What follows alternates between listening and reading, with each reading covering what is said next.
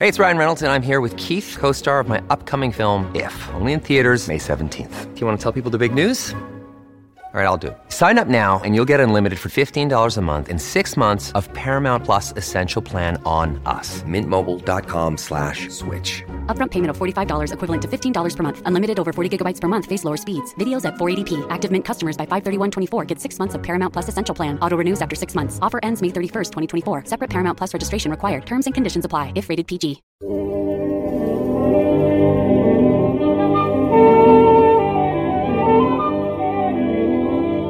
Es el año de 1799 y tras haber visitado Caracas, Cumaná y los valles de Aragua, ese extraordinario genio y hombre de ciencia alemán que se llamó Alexander von Humboldt se encamina hacia los llanos de nuestro país.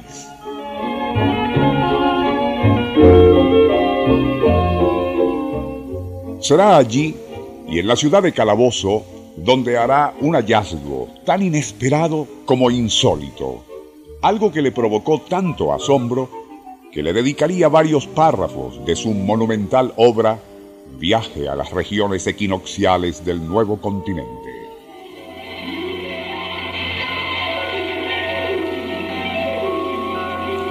Nuestro insólito universo. Cinco minutos recorriendo nuestro mundo sorprendente. En su relación de viaje, que por cierto debería ser lectura obligada para todo venezolano en estos días en que nuestra autoestima se encuentra tan menguada, Alexander von Humboldt comenta algo tan interesante y fuera de lo común que sin mayores preámbulos lo transcribiremos en las propias palabras de aquel ilustre científico europeo. Recuérdese que eso que relata tuvo lugar hace 200 años. Fue allí, en medio de los llanos de Venezuela, comenta Humboldt, donde me encontré con algo totalmente inesperado y sorprendente, no sólo para una ciudad de provincias en Sudamérica, sino también para cualquier capital europea. Allí tuve oportunidad de ver una ingeniosa máquina eléctrica.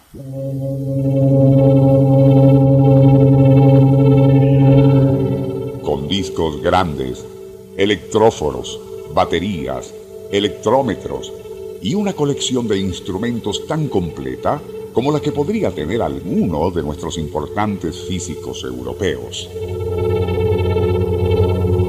Pero el aspecto más increíble de todo aquello era que tales instrumentos no procedían del exterior, eran obra exclusiva de un hombre excepcional, quien jamás había salido de calabozo y nunca había visto ningún instrumento similar, que no podía consultar con nadie y no conocía de los fenómenos de la electricidad, sino por la acuciosa lectura del Tratado de Sigot y de las memorias de Benjamin Franklin.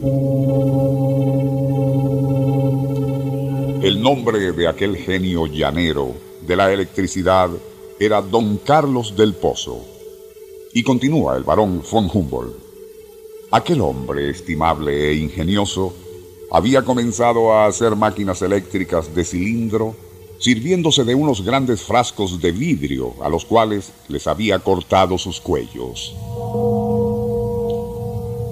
Yo llevaba conmigo electrómetros de paja, de bola de sauco y de hojas de oro batido, y aún una botellita de Leiden que se podría cargar según el método de Inget Bose y que me servía para mis experimentos fisiológicos.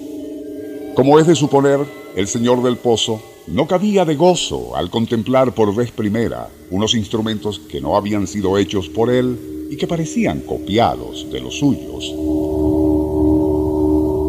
Nosotros, narra Humboldt, le hicimos ver el efecto del contacto de los metales heterogéneos sobre los nervios de las ranas y comprobé que los nombres de Galvani y de Volta aún no habían llegado hasta aquellas vastas soledades del llano venezolano. Y termina Humboldt en tono de asombro. Después de haber contemplado y probado aquellas asombrosas máquinas eléctricas elaboradas por la industriosa sagacidad de un habitante de los llanos de Venezuela, ya nada podía fijar nuestra curiosidad en calabozo como no fueran los torpedos o gimnotes, que son otras tantas máquinas eléctricas animadas. Se refería el sabio Humboldt, por supuesto, a los tembladores, peces que provocan descargas eléctricas y moran en el fondo de nuestros ríos. Al respecto, Humboldt comenta, no me acuerdo de haber recibido jamás una conmoción tan terrible como la que experimenté al poner imprudentemente los dos pies desnudos sobre un gimnote recién sacado del río.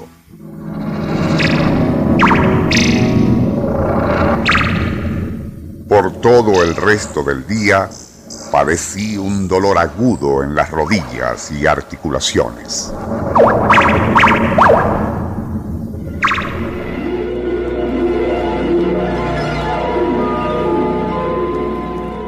Nuestro insólito universo. Email insólitouniverso.hotmail.com Autor y productor Rafael Silva. Apoyo técnico José Soruco y Francisco Enrique Mijares. Les narró Porfirio Torres.